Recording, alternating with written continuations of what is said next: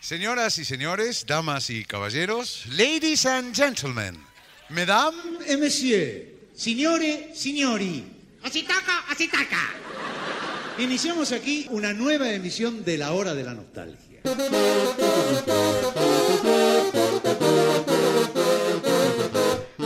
Sean ustedes bienvenidos a la Hora de la Nostalgia, el podcast donde hablamos de Lelutier. Hola a todos, bienvenidos a un nuevo episodio de este podcast al que hemos llamado hace cuatro años ya La Hora de la Nostalgia. Mi nombre es Sebastián Padilla y estoy como siempre con mis tres co-conductores estrellas que pasan a presentarse. Ahora. mira, hoy la hizo más simple. Bueno, ¿qué tal? Aprovecho rápido antes que se avive y te digo que yo soy Sebastián Sarabia y estoy contento de estar hace cuatro años compartiendo con estos tres salvajes esta aventura. Hola, buenas noches, ¿cómo están? Juan Vargas, mi nombre. Y Ah, le sí, doy Juan. así la presentación a mi co- compañero. ¿Qué tal? Yo en este episodio voy a Sí. hacer Lea de Becky, que muy pocas veces me sucede en este podcast. Mirá qué bien, ¿eh? Y tenemos como siempre a nuestro columnista estrella que se llama... Y yo soy Carlitos Núñez. Pasá, sentate, ponete Grande, cómodo. Carlito. Entonces hoy tenemos el, el gustazo y el honor de compartir este episodio con Nicolás Ventura, productor ejecutivo de Lelutier, del año 2011 al 2018. Nico, bienvenido, ¿cómo andás? ¿Bien? Hola Juan, hola chicos, buenas noches. Hola, Nico. Hola, Nico. ¿cómo Gracias por la invitación, un honor verlos. Hace rato que no, no los encontraba. Al Juan lo vimos hace poco, pero, pero bueno, aquí estamos a su disposición. Bueno, Nico, contanos un poco, ¿cómo es que empezaste a trabajar con Lelutier? Yo entré con los maestros a trabajar en enero del 2010, o sea que me sumé prácticamente con el tercer año de luterapia. Usted sabe que la, la escuela psicoanalítica a la cual yo pertenezco tiene una máxima, un lema, que es, es importante que el paciente se recueste Bueno. y que el tratamiento le recueste. Me recuesto entonces. ¿Así está bien? Sí, sí, de, de cualquier manera no, no tiene importancia. Es una sesión de terapia, no de fotos. Y estuve con ellos hasta diciembre del 2018. En esta gira mundial de divulgación de mis investigaciones me acompaña un reducido grupo de músicos nativos. Música, por favor.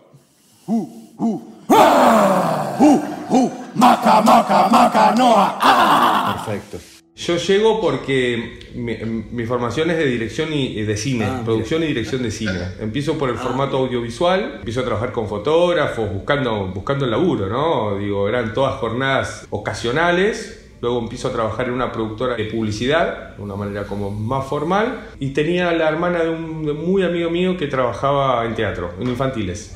Hola chicos, yo soy el príncipe Valdemar y he venido hasta esta foresta encantada a rescatar a mi amada la princesa Ginebra del castillo del malvado hechicero.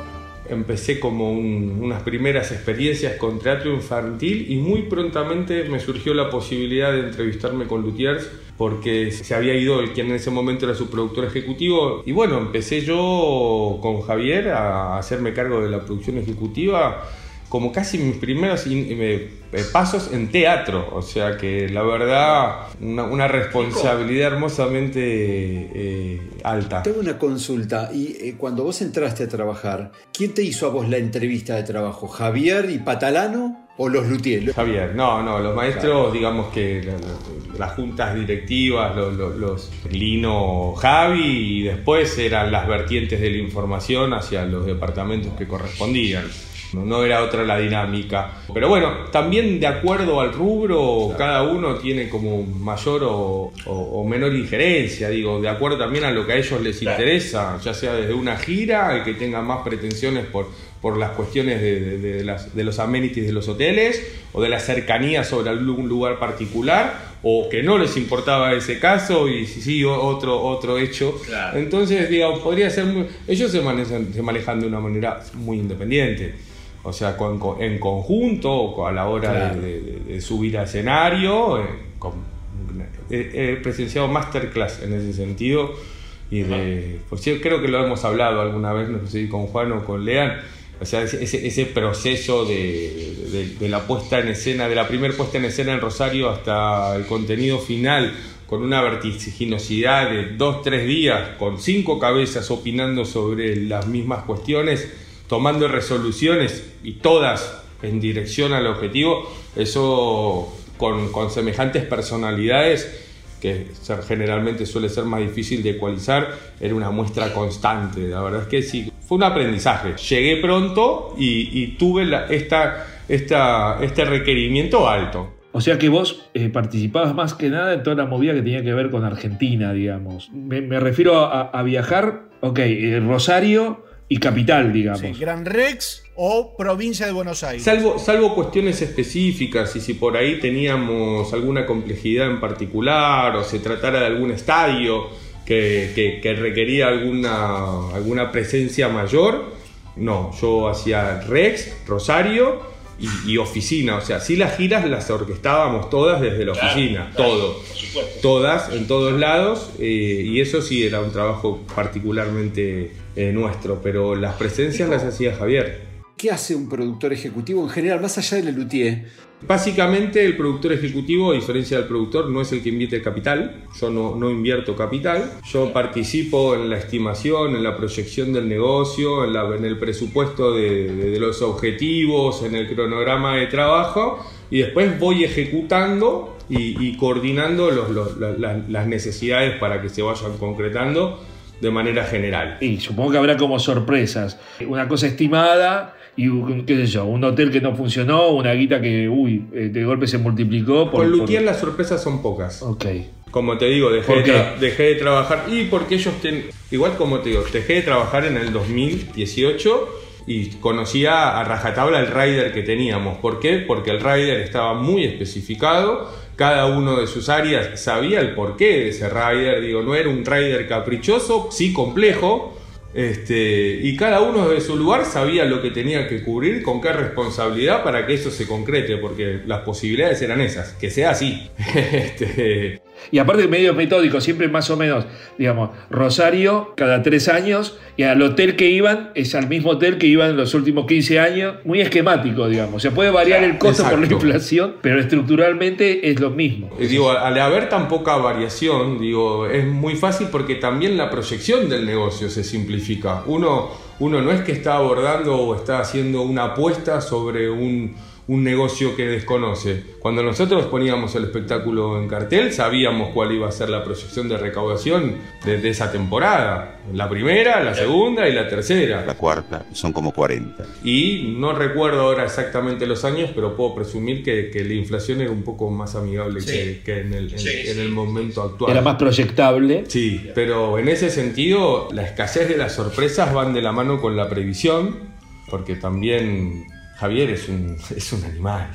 Digo, Javi, tiene una espalda y una templanza que es, que es bestial. Otro de los, de los mismos, porque yo con, con ellos siempre tengo un agradecimiento tan grande por haber tenido la posibilidad de empezar, de trabajar, de formarme. Lino, que en paz descanse, nos, nos ha dejado físicamente el año pasado. eh, so- fueron referentes muy fuertes, o sea, gente que pisaba muy fuerte en la industria y, bueno, y con Javier era una espalda con espalda, porque no eh, los Rex, eh, eh, montañas de gente y nos estábamos nosotros, más allá de la parte técnica. Claro, ustedes dos van bancándose si hay algún quilombo o, o nada, lo- digamos, la que venga. Y aparte no es que te- tenés una banda que, no sé, son los Beatles de aquel momento y tenés a, a, eh, a John Lennon y, y a los otros. No, acá eran cinco John Lennon, cinco Mick Jagger, eh, o sea, eran, por más de que no sea el, fr- el frontman en el momento particular de la escena, lo eran a nivel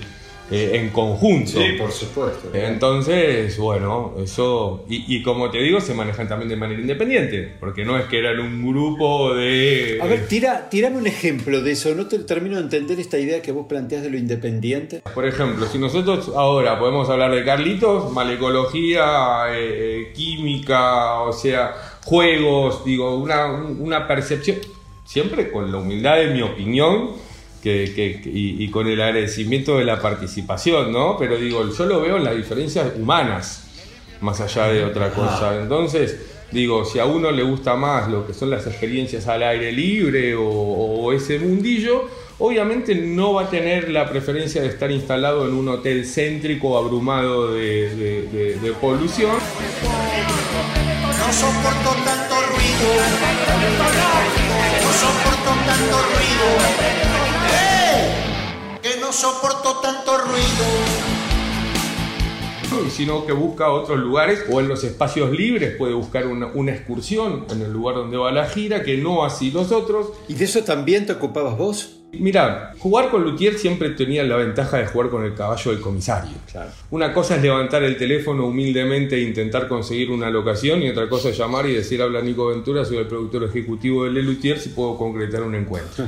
Se te abren puertas al toque. Se abre- se ábrense sésamo. Le- Luthier es ábrese sésamo en, en cuanto a posicionamiento, a, a lo que significan acá y en España. O sea, lo- la, la situación de hablar por teléfono con los hoteles y, y darte cuenta que ya era eh, conocido lo que iba a suceder. Se ve que había una bajada de línea importante de los cuidados y recaudos de tener con el cliente. Ojo, después también todo lo que fue la política de ya sea la hotelera y la aeronáutica fue modificándose en ese enterín de años que les vengo hablando. Hoy es un día muy especial para mí porque este es mi primer vuelo. Espero que el mismo sea de su agrado y cualquier duda que pudiera surgir acerca del pilotaje de la aeronave, oportunamente los consultaré. ¿Ustedes se acuerdan, por ejemplo, en el 2010 uno podría reservar un pasaje por ahí con un año y, y- y- y no tenía esos problemas? Entonces nosotros en ese momento reservábamos las giras hasta con un año de anticipación, por más que después se hacían pequeñas modificaciones. Eso ya en el 2016 no existía más. Entonces también eh, eh, era, era un, un- un- un juego, una tarea eh, primero, intentar conseguir que la- la- los derechos adquiridos se mantengan lo, lo más posible, por más de que sepamos que estén por fuera de la norma. Y por otro lado, también hacer entender del otro lado que el mundo por diferentes cuestiones va cambiando y, y- y hay momentos que uno no, no, no, no puede apretar más ni ser papista que el papa.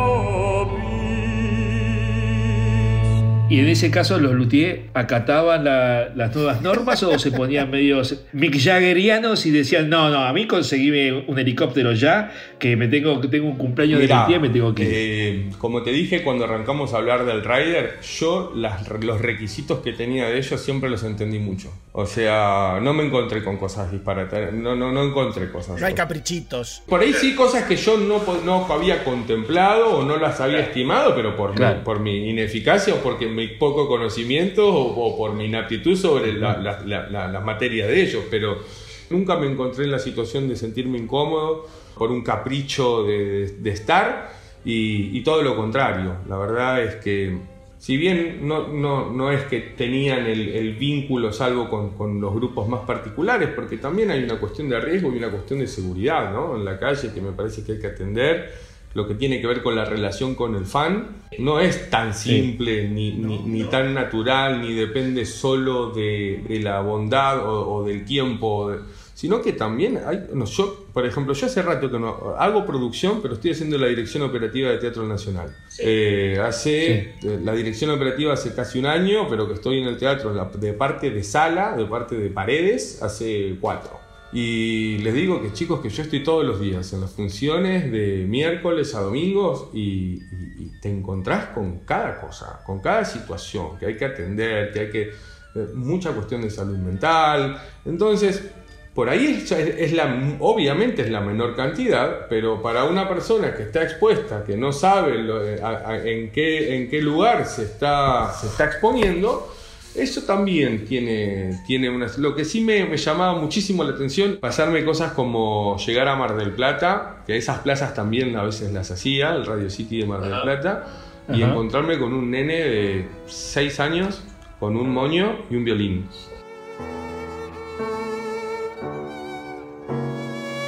En, en la puerta del Radio City, en la puerta del. Radio City, desde las. Yo estaba yendo a armar, o sea, ni siquiera que estábamos pronto a la Claro. función, y el chico estaba recolectando plata para ir a ver la función de Luthier.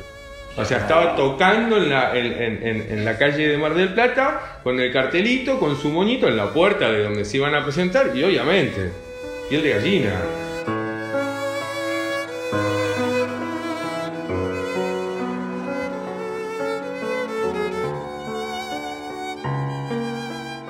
Es que a veces a riesgo de, exponerte, porque la verdad es que también con tantas responsabilidades a veces uno dice, hace falta, pero sí.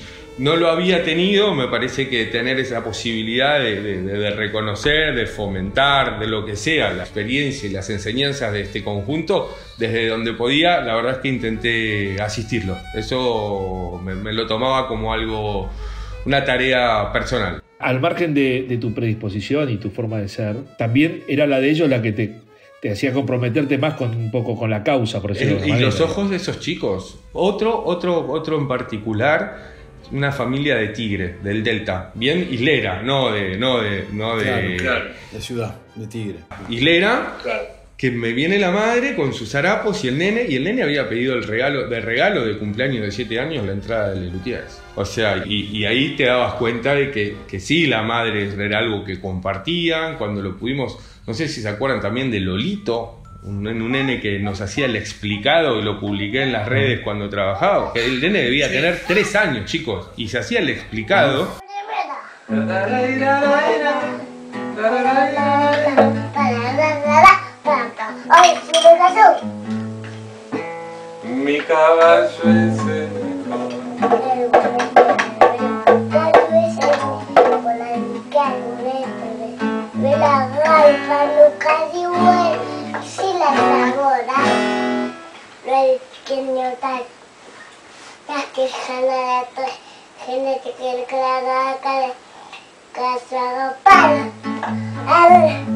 La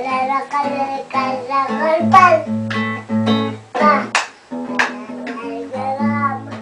Esas cosas sí, son, son imborrables y, y- ¿Y vos qué hacías con eso? ¿Se lo, se lo contabas a los luthiers? ¿Tomabas iniciativa? Sí, obviamente en el volumen y a, y- y a medida que iban llegando, sí, lo íbamos compartiendo en cadena. Esas informaciones sí las compartía a la observación y, y bueno, después iba recibiendo los feedback que se tenían que ver. No es lo mismo recibir algo cuando tengo temporada en el red que cuando ellos están haciendo España, por más que haya voluntad. Pero bueno, con las temporadas del red siempre, siempre nos permitimos poder dar algún mimo, sí. algún mimo a, a la gente. ¿Y, y- y los luthiers cómo reaccionaban a eso? Por ejemplo, el, el tema del, del nene del violín. ¿Cómo terminó esa historia?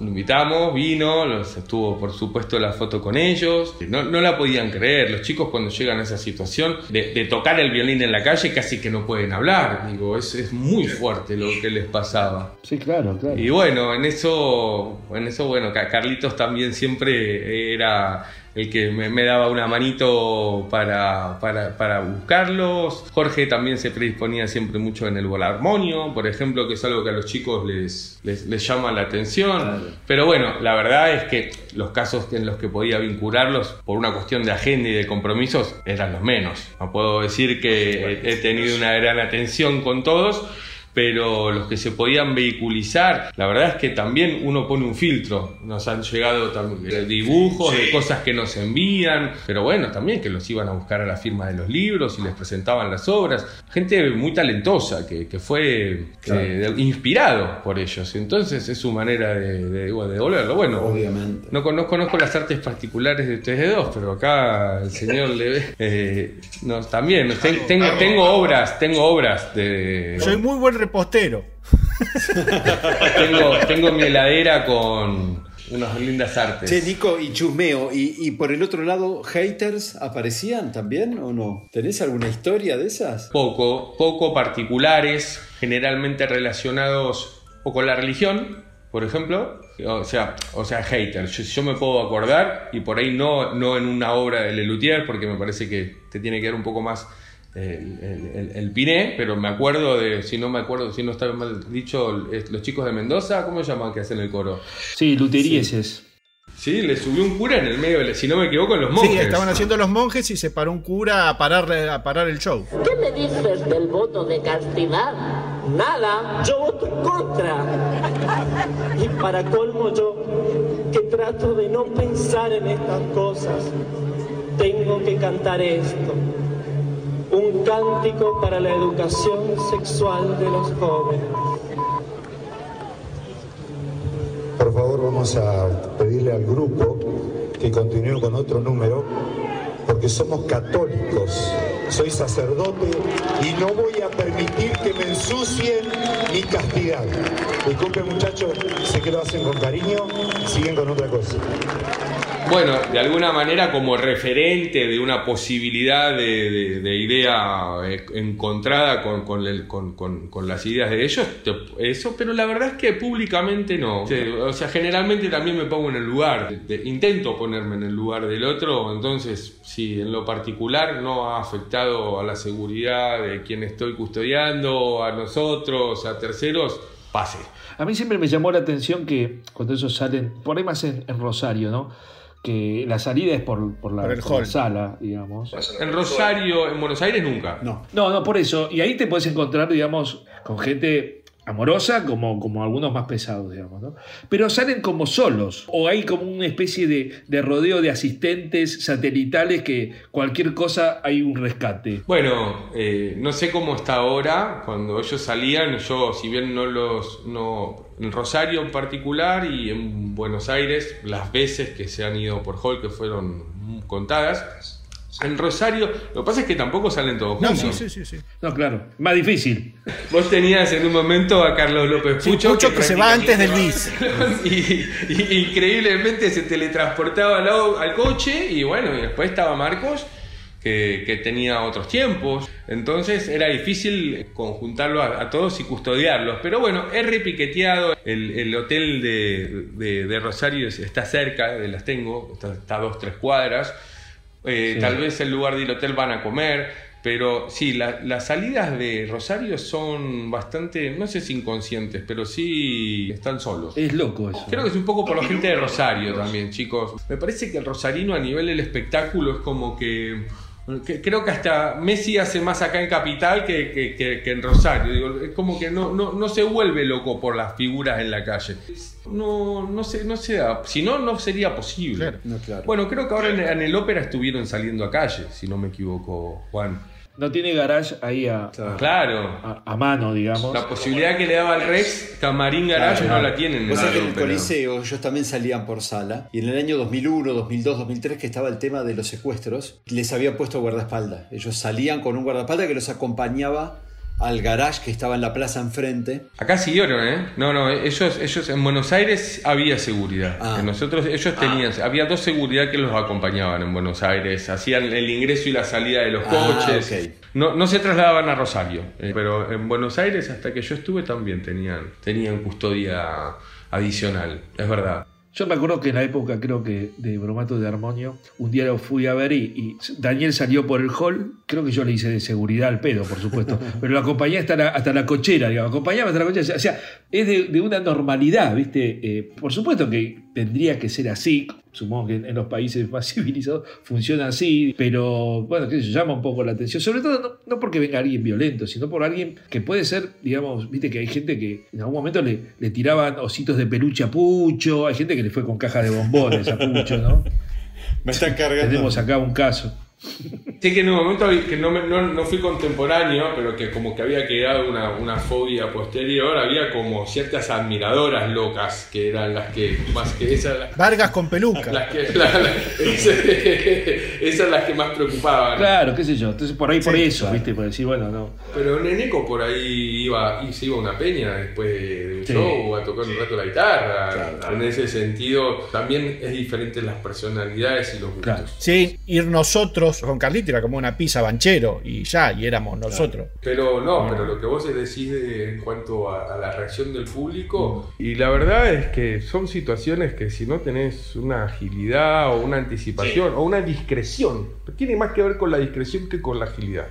Tiene más que ver con que la gente no se entere que está que con ver cómo lo sacás. ¿Y en algún show de Lelutier tuvieron algún eh, invitado que tuvieron que organizar que entre 10 minutos después, que la Sí, salida, alguna cosa? Pero no, no tanto por, por el agite de la gente, como es el caso de lo que le estoy contando, sino por ta- tal vez por, por cuestiones particulares. Recuerdo que vino Kino, por ejemplo, al Rex en un momento. Entonces tenía que ver con su capacidad también de movilizarse de movilidad. y de cubrirlo y, y- y también de que se genere el saludo con Lutier. Que generalmente era en camarines, que se pueda suceder Sí. de, de escenario para platea. En esa también la recuerdo a la China Zorrilla, este, pero lo- los han venido, han venido a verlo todos. Pero eso con anticipación, quiero decir, che, hoy va, va Kino, o sea, Kino llama, dice quiero ir, y Sí, se generalmente Javier tiene co- con, con este tipo de personalidades que ellos han participado de tantas cosas juntos, eventos Claro. y cuestiones. Javier tiene, como pasa con la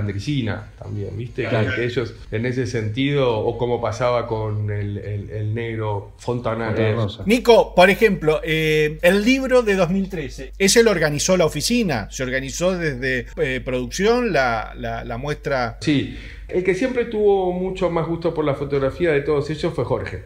Sí. Eh, siempre el, el que- el más fan de la, de la fotografía, que creo que Jorge después sacó Sí. otro libro. En el 17 sacó su libro de fotografías. Creo que después del fallecimiento del Sol, lo que creo que fue en el 2009, estu- estuvieron viendo los materiales y, y ya de- desde la gestación del libro empezaron a, ellos habían hecho una muestra en Cronopio ya para los 40 años, si no me equivoco, ya habían estado en el Centro Cultural Recoleta, así que después sí, fue un trabajo que se nos tra- se trasladó a la oficina, con la curación del libro, la- el procedimiento de, de- de la puesta, de la puesta en escena, de los revelados y todo, lo hicimos con la gente del Recoleta, pero nosotros. Lino también estuvo muy metido en, en- en esa gestión. Claro, y en la presentación del libro ahí también había un trabajo tuyo de organizar todo eso. Es que la, la coordinación de, de las impresiones, de las ubicaciones, me acuerdo que habíamos generado un desarrollo como para tener una muestra tipo virtual, o sea, no con una programación de 3D, pero como para que vos a través de unos botones interactivos puedas eh, trasladarte a los diferentes espacios que ofrecía, que eran todos temporales, ¿no? Pero sí, sí, la- con Javi la hicimos completa. La oficina también la- trabajaba, más allá de lo teatral, en estas pequeñas situaciones paralelas que involucraban el Lelutier. Claro, también las presentaciones de los libros en, en- en las librerías, en Jenny Ateneo. Que, ah, bueno, ahí de hecho estuvo la hija de Zoilo en una de las, de las presentaciones donde hicieron la firma. Estuvo Claro. ella tocando. Ella tiene un conjunto que se llama Las Impertinentes, si no me equivoco. Y, y también, sí, esas presentaciones que están de alguna manera asociadas al universo eh, estaba- eran competencias nuestras. Y otra de mis medallas con ellos fue Barenboim y Argerich.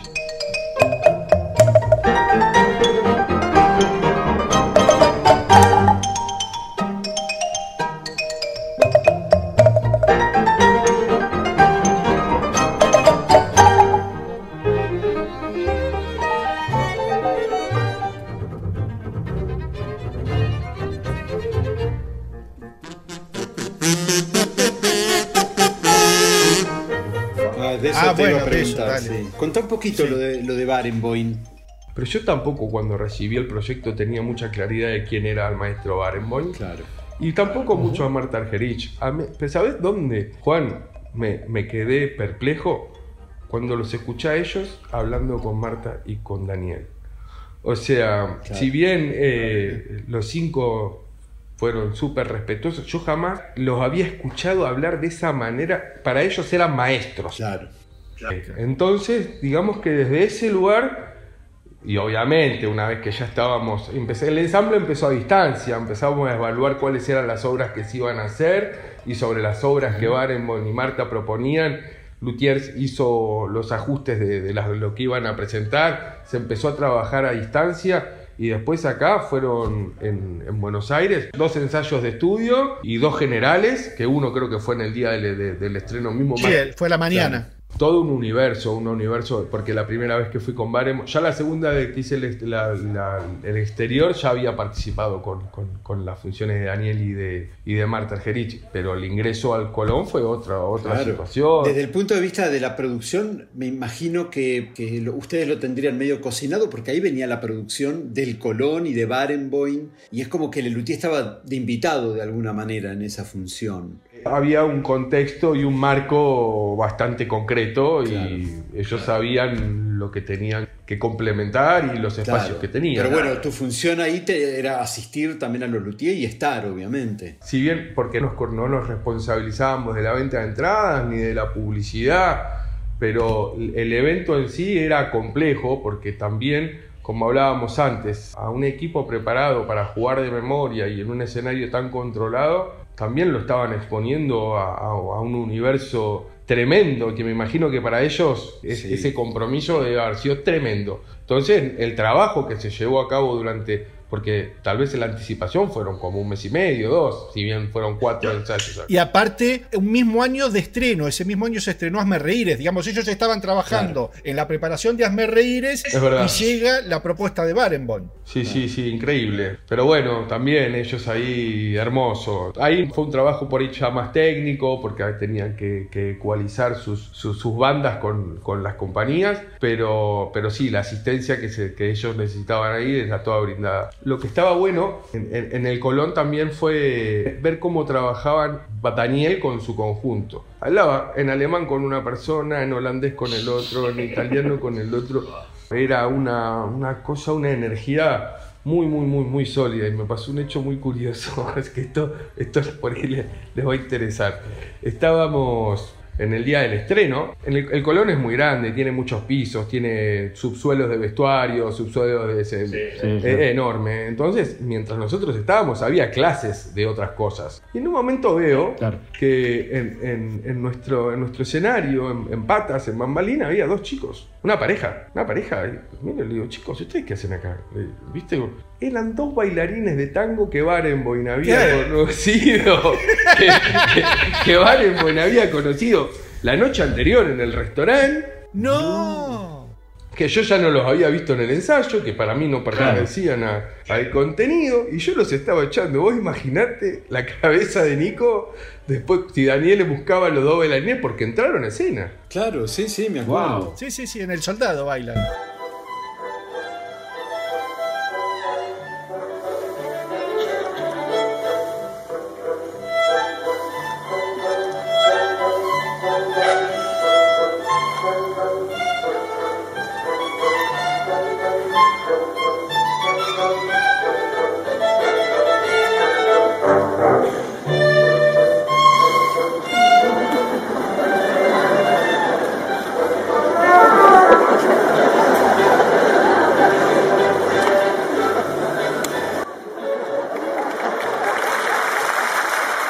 Ese material es una pena que no esté, que no esté publicado. No sé Sí, si está. totalmente. No sé si está, pero no sé si es cuestión de derecho. Hay una filmación de ensayo de eso.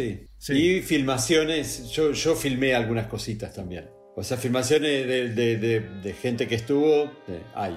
Pero fue un evento brutal y leí el cierre y la bajada del telón y, y la conclusión de la experiencia para mí fue única. Yo creo que para ellos haber sido también uno de esos linajes, ¿viste? No sé, yo tengo recuerdo cuando los nombraron nominaciones de Príncipe de la Asturias, la, la sesión de la ciudadanía para todos, digo, como cosas muy tremendas para verlo. Yo, Nico, te iba a comentar, vos estuviste ocho años laburando con ellos, pero fueron ocho años súper intensos, donde viviste un montón de cosas y algunas de ellas terribles, como la partida de Daniel, por ejemplo. Sí, sí, sí. No sé si Tenegane nos podés contar un poco cómo fue desde que se enteraron ustedes. ¿Cómo fue para vos? Eh, mira, muy difícil desde ya por ser humano, pero aparte te digo, Daniel jugaba al billar. Con esas casualidades de la vida, después me di cuenta de que en algún billar de Belgrano y el club italiano, Daniel y mi papá, no por la música, no por la cultura, pero habían encontrado un interés en común y se habían cruzado. Entonces, eh, mi viejo que ni siquiera sabía quién era el luthier, hasta que los amigos le empezaron a decir, che, pero tu hijo está trabajando con estos tipos, ¿viste? Y ahí empezó, y cuando se da cuenta me dice, yo a Daniel lo conozco. y cuando le cuento a Daniel me dice, el pelado. Y le digo, pero ¿cómo puede ser? Le digo, entonces, a partir de ahí, más allá de que siempre las exigencias estuvieron, como que empecé a tener con Dani también una, una cuestión, viste, no sé si, si, si familiar, pero no sé, tenía un sentimiento particular. Así que tuve, mira, Daniel me dio la posibilidad de hacerle la fiesta de 15 a su sobrina, una inconsciente. Eh, co- co- como si hubiese tenido poco laburo en ese momento. En un momento me dice, te va a llamar mi hija para ver si qué contenido le podemos poner en, en la fiesta de 15. Y bueno, obviamente. Sí, señor. ¿Qué, ¿qué necesitas? Bueno, los contenidos. ¿Y cómo sería? Eh, No sé, ¿Cómo es el schedule de tu evento para decirte cuánto, qué tiempo tienen que cotizar? Y me dice, que no armamos nada. Tengo alquilado el lugar. Y, y bueno, entonces también desde ese lugar, porque participó luego, él le, le hicimos un contenido para la nena que, en el que él participaba. Así que familiarmente yo, qué sé, yo me sentía muy... Y sí, fue tremendo, fue, fue ter- terrible. Porque eh, las cosas fueron eh, espaciadas, o sea, al principio no sé si fue Montevideo, donde surgió la primera complicación, que a la distancia yo también no estaba y todo un procedimiento. A la distancia era todo más complicado y después creo que fue un año y pico de, de diferentes eventualidades que, que nada, fue tristísimo. La verdad que no, no, no, no. Es, es muy difícil. como- Es muy difícil para uno decirlo porque obviamente después tengo el máximo de los afectos por, por Tato y por Martín, pero es, es una cosa, no sé, no estaba Daniel y sentimentalmente eh, fue- era fuerte. Lo mismo también después cuando, cuando se retiró Carlitos. Por más de que no estaba, que él estaba presente en presencia, yo, yo me fui a del antes de que, que, que fallezca Marcos. Pero también te- te- fue- tenerlo afuera a Carlitos de- de- de- del grupo eh, también fue difícil. Difícil, la verdad, muy difícil. Fue como, como lo, me imagino que se vivía con mucha tristeza. Todo ese tiempo fue como difícil. Y tristeza y a nivel, y, o sea, tristeza personal y al mismo tiempo como yo de- de- desde mi lugar un una cierta incertidumbre, ¿no? ¿Qué pasa con, con los Rolling Stones y Mick Jagger? Digo, está bien, pero volvemos a decir, tienen diferentes roles que no son así, pero un radio tertulia, un La Comisión, Yo soy abogado, no soy ingeniero. Escrito, escrito y ya moldeado y ya dicho, porque hay cosas que por ahí vos ya las escuchabas antes de que las diga, o ya el gesto te lo estaba, o el cruce de miradas entre Ramírez y Morena. digo, Aparte, para, para, para fuera del grupo también, digamos, era una, una cara muy visible en la prensa, Sí. para la gente, digamos. Por ahí más que Jorge, por decirte, Sí. por personalidad y por lo que sea. digamos. Sí, obvio. Entonces, al margen del escenario, el, el tipo, ¿no? Que, que movió la prensa de todo el mundo cuando. Su participación en las películas también Claro, le, claro. le- le daba otra, otra exposición con los dos, que han hecho también. Pero Obvio. fíjate que anduvo. O sea, Sí, cuando claro. hacen de rabino y cura, en, en esta, no me acuerdo ahora el nombre, que creo que está- primera boda. La primera boda. Lo único que espero es que nuestros superiores no se enteren. Una boda oficiada en conjunto. Eso no existe. Bueno, es una obra de bien. De bien, sí. Sí, Es una obra de bien. Yo no pienso contar nada. No, yo tampoco. ¿A quién le voy a contar? Sí, una obra de bien. De bien calladitos. ¿Qué tal el nuevo papa? Bien. ¿Ah, eh, sí? no, no, no. no, eh, bien, bien, no, no. Es un muy buen papa. Bien, bien, bien. ¿Están pensando en suprimir el celibato de los sacerdotes? Uy, esas cosas tardan mucho. No creo que yo llegue a verlo. ¿Y ustedes no protestan? Si protestáramos seríamos protestantes. es un chiste. Sí, ya me di cuenta. Yo soy casado, tengo cuatro hijos. Ah, qué bien, ¿eh? Sí. A veces me gustaría, quisiera estar casado, tener hijos. Yo a veces quisiera ser soltero. Bueno, de hecho, Campanera les eh, eh, estaban haciendo un guion de Marcos para hacer una película los dos juntos, como Ramírez y Murena. Y estamos en un proyecto. con- Mirá, No, para cine, una película. Pero aparte una película que en vez de tener un personaje muy lindo como, como tuvimos en mi primera boda, eh, son nuestras dos personas, somos los dos protagonistas. ¡Qué Entonces sí, está bueno! buenísimo.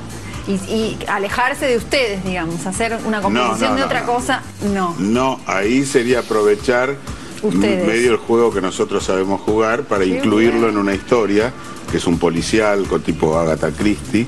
Que ya está escrito, que ya está Christie, por, por cierto. Está casi terminado. Digamos, está escrito el cuento, que lo, he escrito yo, y ahora este, falta Qué convertirlo en un guion de cine, que ahí va a meter mano Juan. Adaptarlo. Muy bueno. Siempre tuvieron mucha relación con, con Campanella. De hecho, si mal no recuerdo, les grabó Viejos Hazme Reíres. En, en sus roles, Daniel y Marcos eran las figuras más, más expuestas. Eh, también eran decisiones, ¿no? Digo, Jorge siempre le gustó más la- estar en- dentro de la sombra. López, como decís, también corre volando, o sea, lo ves en el. Pero después también te sorprende. Yo no tenía el registro de la- del volumen de obras, como les digo. Yo llegué en Luterapia, que es toda una obra nueva y, y única, por decirlo de alguna manera, y después empecé a ver refritos. Como Viejos Hazme Reír, Claro. como Claro. Gran. Reserva, ah, creo que esas fueron las otras tres. Claro. Ahí ya estamos. Entonces, de alguna manera, de la mano de los refritos, iba conociendo otras obras. Pero bueno, infinidad de veces me encontré con fans que me hablaban de obras que, Que no conocías, no- claro, claro. Lo mismo me imagino que tu primer impacto cuando los viste a ellos por primera vez, al no tener el antecedente tampoco te habrá conmovido. Cagazo. Juan. Ah, sí. Entraba y se sabía, o sea, el Rex sabía que estaba Lelutier, el Rex vibraba.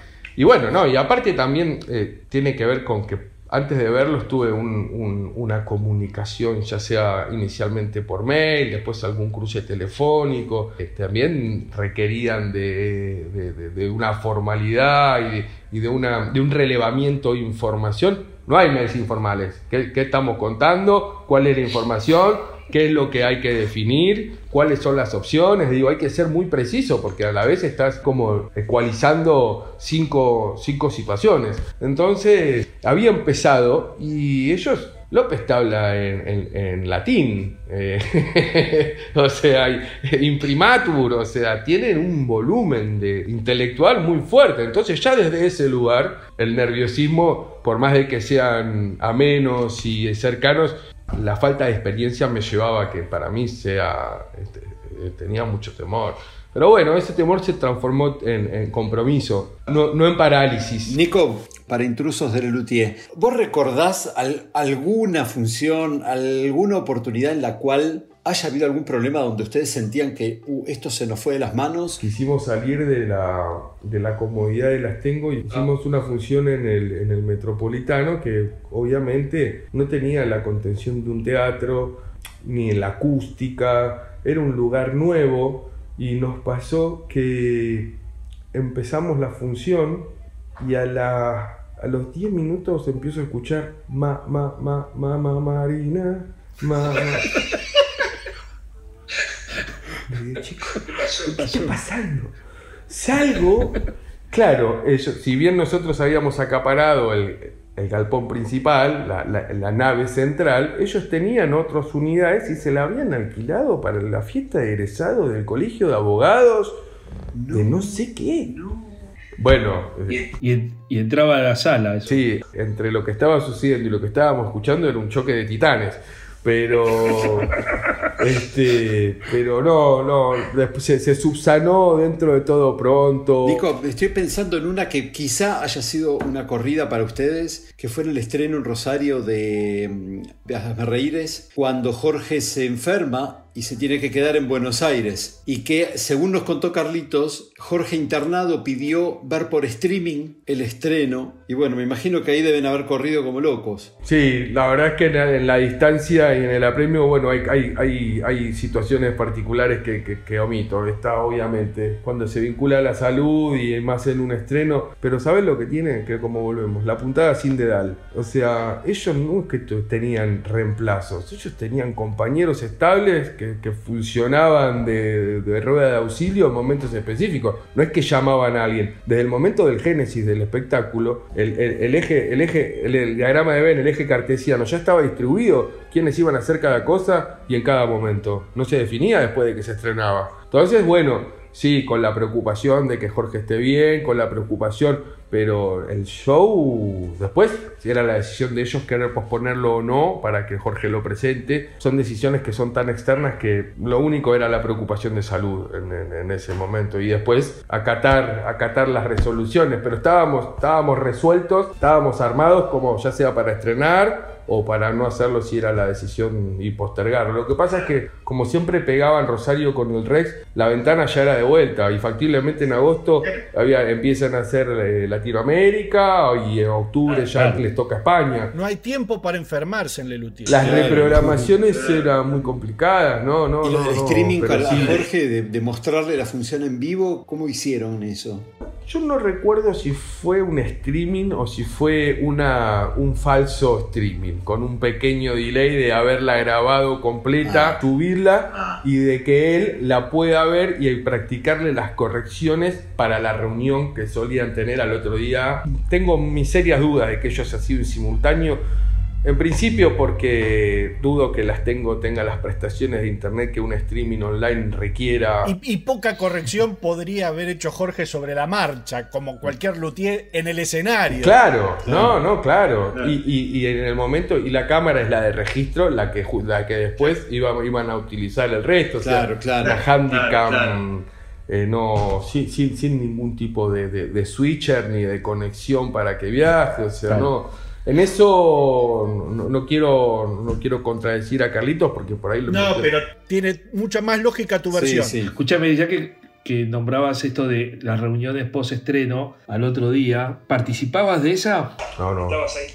Solamente la parte técnica, digamos, y los luthiers. Te diría que ni técnica. La reunión de las 11 de la mañana del día posterior, que llevaban las dos horas del espectáculo y un poquito más, a no ser que sea mixta, pero ahí me parece que era un- una, eso está- era de la masterclass, un feedback de, de- de soluciones, de observaciones, de ajustes, porque ese día ya las validaban y encontraban lo que ajustaban y al otro día lo mismo. A veces eran dos fines de semana los, los Rosarios. Tienen un público grandísimo y, una, y un aforo de 700 personas. Consulta, y yo iba al Rex a las 9 de la noche, lo veía usted, usted, hola Nico, no hay entrada, no importa, andá y sentate al lado de Zagorodny. Empieza la función. ¿Usted qué hace durante esas hora 40, amigo? Lo primero que hacemos nosotros una vez que quedamos, que, que empieza la función, es cerrar el bordero. Claro, eso lleva un rato. Eso lleva un rato. Cuanto más organizado y más, más aceitado tenés la, la comunicación con el teatro y la experiencia con el teatro, lleva menos, pero tiene que ver con una continuidad de ingresos, de, de compromisos, de entradas sin cargo, que hay que cruzar y las partes tienen que dar el, el definitivo. Nosotros cuando estamos en función, eh, en, el, en el momento específico, estaba sentado, podía estar en el catering, no me acuerdo ahora cómo, Amandita. Amanda. Amanda, sí, claro. Este, me quedaba con Amandita, preferido sándwich de miga, jamón y huevo. Me tomaba un par de, de- de café con leches, algunos puchos afuera y después a, pre- a- a preparar la salida y coordinar la salida. Nosotros arrancábamos en oficina temprano, con lo cual la época de temporada se hacía chicle. Porque aparte ni bien terminaban, y, y con el desfasaje horario, con, con empatar las, las producciones con España, eh, cuando estamos acá con seis horas de diferencia, para más cinco o menos cuatro para México, digo, siempre había una, una situación, entonces la oficina tenía una, una, una vitalidad bastante grande, con lo cual, si te tengo que decir que 40, 30 minutitos me tomaba un café, no tengo ningún, ningún, ningún pudor. Pero sentarte en la platea a ver, no. En oportunidades sí, en, a veces sí, pero disfruté muchísimo Luterapia. La verdad es que fue mi primer año y, y me parece que también en la evolución de lo que yo vi de ellos, en, al principio era como más música y, y- y menos texto, y Luterapia tiene como una, una- una- un porcentaje justo de, de- de unidad, de, de- Eso es- sí. es- no sé, no me pasa, o sea, y perdón, puedo pecar de... de- de- de- A nosotros nos gusta mucho. Habla por vos, Ya, este. Sarabia es como que no. Señor, tienes que aprender, no mires para otro lado, ayúdanos a intervenir, este embarazo no deseado. a interrumpir este embarazo no deseado. Si no se puede interrumpir el nacimiento de un ser vivo, le debiste permitir que usara un anticonceptivo. Si no se puede interrumpir el nacimiento de un ser vivo, le debiste permitir un anticonceptivo. Señor, ayúdanos, Necesitamos tu ayuda y que por esta única vez nos mandes la píldora, la píldora de los nueve meses después.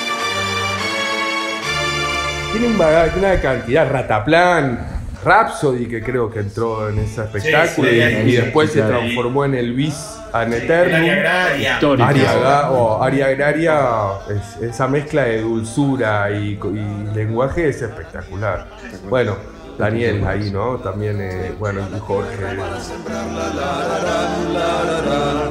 la rara para sembrarla, para prepararla y también esquilarán ovejas y la la y la la y para hilar la la la varán y para hilar la la la varán y la la la la la la la la la Sí, me encanta. Eh, en terapia, cada vez que, que- que- que tengo la posibilidad, o también que, que tengo la oportunidad de mostrarle a alguien quién es luthier, por ejemplo, a mis sobrinos, o con mi mamá, o con familiares, cuando, tengo, cuando, cuando quiero mostrar al luthier, con- eh, arranco con luterapia. Si te gusta, acá está. Después, si te gusta mucho, tenés posibilidad de indagar y, y irte a lugares más complejos. Pero claro, imagínate, de temporadas para atrás a la digamos, nostalgia. ¿no? Es como... Claro. Y Nico, ¿por qué, ¿por qué laburaste esos ocho años? ¿Por qué te fuiste o decidiste irte? ¿Cómo fue eso? ¿Qué, qué pasó? La verdad es que Ciclos. son ciclos, también tenía ganas de, de encontrar otros desafíos, eh, habían surgido posibilidades de, de producir otros tipos de contenidos. Y bueno, Javi, larga vida para Javier, no teníamos más, yo no iba a ser ni jefe técnico ni, ni iba a ser manager, entonces... Digamos, Claro. a no ser que arme otra unidad de negocio que tampoco se Claro, presentó. tenías techo, digamos. Es como que más que ahí. Claro. Es una losa más que un Sí. Exactamente. Poco que ver con eso, el tiempo que habíamos compartido estaba, ya había sido suficiente para poder afrontar otros desafíos y, y así avanzamos. Por suerte con, con Javi sigo teniendo un contacto fluido. A Jorge lo vi hace algunas semanas, vino a ver El Equilibrista, la obra de Ajá. estamos programando en nuestro teatro. Y creo que lo vi al hijo de López Pucho en la entrega de los, de los ACE, porque está haciendo algo de música también, así que creo que la, la- la genética con- va a continuar con, con su misión. Esperemos. Sí, sí, to- Los vi a los chicos porque, bueno, estoy en el Nacional y el ópera está al lado. No tuve la posibilidad de ir a ver el show nuevo porque coincido, generalmente estoy con funciones de martes a domingos, pero me hubiese gustado porque siempre dije que tengan la posibilidad Roberto o Tato o Martín de representar una obra escrita específicamente para lo que ellos tenían que hacer. Eso, eso, eso lo quería, lo quería ver con muchas ganas. Eh, y no pude, y no, no sé ahora, a no ser que tenga ganas de viajar o que se me surja una posibilidad, no, o no, no creo que sea una despedida chalchalera esta, muchachos. Suena bastante, te digo. ¿Sí? ¿eh? Me lo dice Sarabia. Se supone Sí, sí. que no. Se supone que no. Se supone que en el peor de los casos cerrarían principio del 24, pero como muchísimo. Bueno, eso te da más de un año de- y los ayeros hicieron una despedida de un año y monedas. O sea que sí hicieron mucho en Buenos Aires. Bueno, Creo que igual Lutier, digamos que si hicieron una temporada de despedida, yo no descartaría una despedida en aire libre, pero ya le- Por supuesto. Sería hermoso, Mm. sería hermoso. Es una, una despedida, un cierre de un ciclo y, y merece eh, girar para que la gente Claro. se pueda despedir también. ¿eh? Me parece una idea. Es súper comprensible aparte de despedida, digo. Eso, eso también era asombroso, porque el trajín, por ejemplo, estaban con una obra en Latinoamérica, con la obra anterior en España y estrenando en Buenos Aires. Y, y no es que Sí, hacían temporadas de, de dos meses o de dos semanas. Fin de semana en Montevideo volvían. Hacíamos fin de semana en Nacional, en la- el espectáculo nacional, y por ahí a las dos semanas viajaban a España. O sea, estaban trabajando con tres guiones en simultáneo, que eso era, era impresionante. Y eran muchachos Eh, de más de eso, 60 claro, años. gracias por el hilo porque Claro. ahí había empezado Claro. la emoción. Claro, Claro. claro.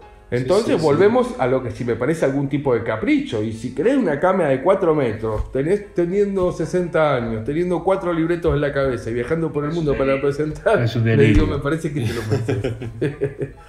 ¿Cuál fue el, el mejor aprendizaje que vos te llevás de esos ocho años de haber trabajado con el Luthier? Como te digo, mucho tiene que ver con, con el, el- el compromiso con el trabajo y con la excelencia en el contenido. Que yo que sigo trabajando en esto, si bien siempre hay que custodiar un, un presupuesto, eh, uno tiene que estar comprometido con lo que está realizando y con el mensaje. A veces el negocio requiere que tengas otras, otras distracciones. Pero siempre el, el mensaje, la, la coherencia eh, en esas cuestiones y en la metodología de trabajo. Esta, sin poder a- adecuarlo o, o- o reflejarlo de igual manera, viste, ir tomando todos esos, esas- esos niveles de compromiso y, y en, en lo que trabajaban, fueron de las cosas más grandes que, que me he quedado de ellos y, y, y valoro. De todavía. profesionalismo, ¿no? Profesionalismo, esa es la palabra, Juan, porque incluso ya pues, después de 50 años de, de carrera, pudiendo tener ciertos relajos en algunos puntos en particular, no lo había. O sea, no, ellos siempre en- a la orden de... Después sí, en la comida, vamos a hacer el, el- fin del estreno, nos podemos juntar y hacer algo, pero en el, en el momento del trabajo era, era todo muy, muy, muy, muy justo, todo muy, muy organizado. Todo el equipo trabajaba muy bien también, viste, los chicos eran compañías que, que estaban muy bien ensambladas, que trabajaban mucho tiempo juntos. Pero sí, el profesionalismo de ellos fue de, lo que más me he quedado. Y después mucho cariño por Javier, te digo la verdad, eh, en Javier tuve un maestro, en Lino también, pero el, eh, Javier un maestro, en algunas ocasiones hasta un padre, un hermano mayor, un hombro. Si te tengo que decir, profesionalismo y Javier Navarro son mis dos medallas de, de mi experiencia. Qué.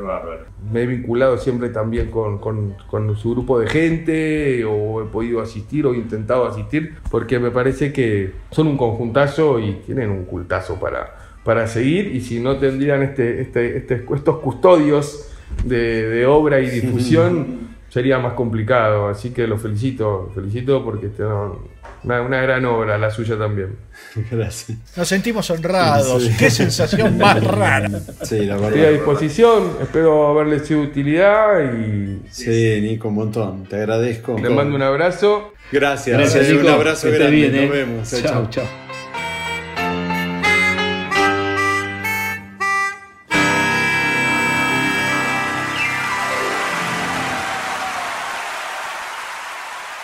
Recuerden ir a nuestro Instagram, arroba hora de la nostalgia, donde habrán muchas fotos, varias de ellas cedidas por nuestro invitado Nicolás para que disfruten y compartan con toda su familia. Y además, ¿a dónde podemos ir, don Juan? Bien, pueden ir a cafecito.app barra la hora de la nostalgia y ahí podrán invitarnos con unos cafés y acompañar a Mm. este proyecto que tanto amamos. Si estás en Argentina, si estás en el extranjero, ¿a dónde vas? Tenés que venir acá, es patreon.com barra la hora de la nostalgia y ahí vas a ver un montón de cositas muy lindas que tenemos para ustedes, como por ejemplo los crudos de las respuestas de Carlitos, las remeras no te las puedo prometer acá porque para eso lo tengo yo acá a mi amigo Leandro. Sí, para las remeras, si vivís en Argentina, tenés que ir a la hora de la nostalgia.flashcookie.com. Ahí elegís el talle, el color, el modelo, toda una cosa de loco. Pero si vivís allá de los mares, tenés que ir a lhdln.redbubble.com y ahí también te llega todo, pero allá de los mares. Recuerden que la comunidad de oyentes y fanáticos del podcast tiene su lugar en lahoradelanostalgia.com.ar. Suscríbanse a nuestro canal si les han gustado los episodios, no les cuesta nada y a nosotros nos ayuda un montón.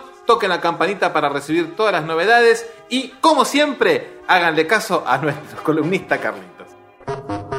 ¿No seguís la hora de la nostalgia en las redes?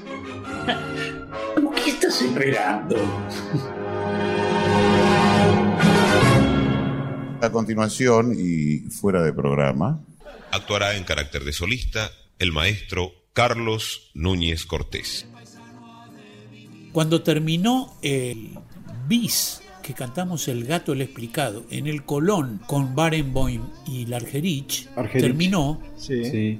y Largerich estaba en el piano, se sentó y empezó tico, tico, tico, tico, tico. La sacó de oído el gato el Mirá, explicado mirá vos. y lo tocó en el Sí. piano. Para ella sola. Y hacía Mirá. una sonrisita que es rarísimo verla sonreír. Sí, sí, sí. Ah, Ok, mientras ustedes estaban haciendo la obra en vivo ahí, ella está con el piano acompañándolos. También, también, sí, creo. Claro, mirá. Sí, O fue eso lo que pasó. Por ahí yo estoy Claro, claro. recordando mal. No, puede ser, sí, sí. No. Con Ariel Ramírez, está muy bien. Se convirtió en un, en un Ariel Ramírez. ¿Dónde viste canelones dulce de leche? Dijo canelón.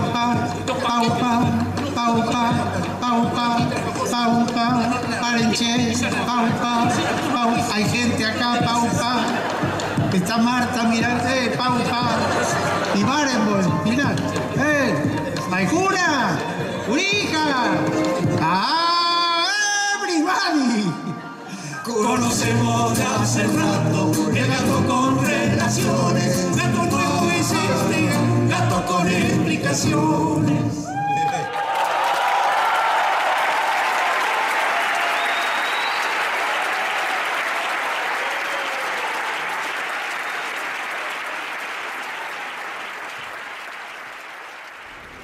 Escucha. Mira, escucha, mira bien, escucha, mira. El Museo de Cera de Lelutier. ¿Sabe por qué le pregunto? Porque este compositor que estoy buscando, Helmut Berggeist, estaba componiendo una canción sobre el poeta y el eco. Una danza sería. No, no, no, yo es que soy muy, muy expresivo para hablar. El poeta y el eco. Pues sí, el poeta y el eco, sí, no, es el poeta y el eco. Que se hubiera dirigido a las montañas. Partí en su búsqueda hacia los Alpes. El viento de la montaña. Tal vez alguien nuevo en la comarca, esas cosas. No, no escuché nada. Yo soy un simple pastor. Que puedo escuchar yo más que el relincho de las ovejas, ¿no? Cuando... Un rabo, otra oveja. Cuatro patas, cuatro ovejas. Ah, no, no, no, no. No, son monocefálicas cuatripartitas las ovejas. Tienen. eh, ¿Cuatripartitas? Cuatripatitas tienen. cuatri- O sea, arriba el zapallo y abajo cuatro patas. Zapallo. Eh, Bueno, la- se le llama testa también. O sea, las monocefálicas cuatripatitas. ¿Quiere decir que hace ese piano ahí? No, que bueno, ese, ese es la día a veces con las ovejas. que- bueno, yo nos, eh, nos, nos encanta así la música coral. que- eh, Ese, bueno, es que se- se- se lo olvidaron unos sandinistas. ¿Una deuda con la sociedad? Sí. Con la Sociedad de Compositores, 15 cuotas. Vea, señor, si, si usted fuera tan gentil, si pudiera regresar en otro momento, porque yo ahora estoy ocupado. O sea, yo, le- yo estoy muy ocupado, yo estoy con gente y no, lo, no le... no le- no, estoy con gente, estoy acá con gente. O sea, me, encantaría satisfacer sus requerimientos, pero en este momento me hallo en una situación intermedia entre ocupado y muy ocupado. O sea, yo quisiera, pero no. Yo de- de- de- debería, debería afrontarla, pero no, no. O sea, yo de alguna manera quisiera, pero no pudiera. Eso es lo que... O sea, no, eh, podría, pero no quiero. No, no, no, de deber, este, de deber poder saber cómo tener que hacer para no, no saber qué. O sea, yo quisiera poder tener para, pero al deber, usted acá y yo acá. U- No, usted allá y yo acá. Al, de- al deber saber cómo, si, si- de deber querer tener y saber cómo hacer, poder. Pero como no tener, no tengo suelto. No quise herir más a ese pobre infeliz.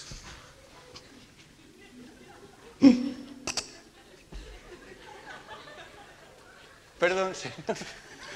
¿Quiere un café? ¿Cómo no, gracias? Dígame, ¿hay correo en la aldea? Hay. ¿Hay telégrafo? Hay. ¿No sabe si podré mandar un mensaje? Hay. ¡Ay! ¿Cómo es mi hermosa Anabelia? Preciosa. Preciosísima. Un cuerazo. Preciosísima. El derraje.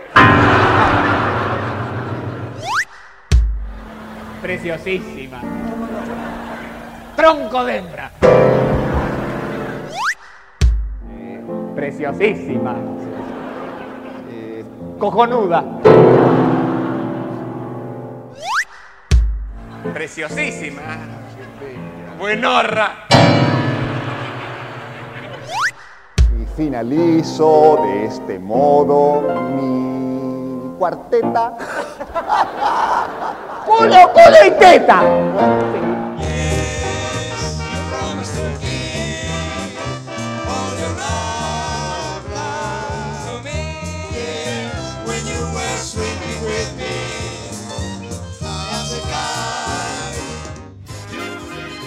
Hola chicos, recién llego, ¿cómo están? Bueno, chau, chau. Chao, chao. Chao. Así termina un episodio más del podcast de Lelutier. Una vez en algún estadio en Santa Fe empezó a sonar un grillo medio descontrolado y era inubicable. Y bueno, las cuestiones de sonido con Luthier y con, con- con- con lo que tiene que ver con el show es muy importante. Y, cri, cri, cri, cri. Y todo el mundo buscando el grillo, porque imagínate, éramos SWAT. Los grillos cantaban también. Pero para, y, y los, y los en ese contexto, ¿no? De golpe está, están laburando y escuchan algo que sucede. ¿Qué onda ellos ahí? Digamos, se ponen nerviosos, se- se- nada, se- mucho no se puede hacer, salvo que, bueno, bancarse y esto va a durar un año o 15 minutos, digamos, hasta que encontramos el grillo. Pero Ellos salen y vuelven. Sí. Ellos salen y vuelven. Salen y preguntan. Salen, salen y preguntan. Y hay que ver cuántas veces preguntan lo mismo y obviamente cuantas más veces se pregunta lo mismo, más intenciones que se apague. Pero, pero bueno, hay, obviamente hay sentido común y conciencia. Tampoco Claro. er- eran, eran estrictos y profesionales, pero eran muy queridos y humanos también. Digo, estamos buscando el grillo y después nada. de- de- después del momento y después, bueno, pasa y se toma, pero sí, en el momento es, es una situación de, de estrés, de mucho estrés.